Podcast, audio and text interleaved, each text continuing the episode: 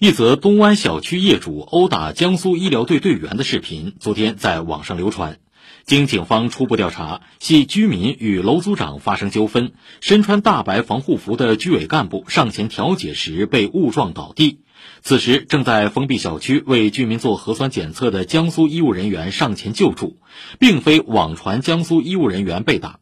目前涉事人员身体均无碍，案件正在进一步调查中。以上由记者马尊一报道。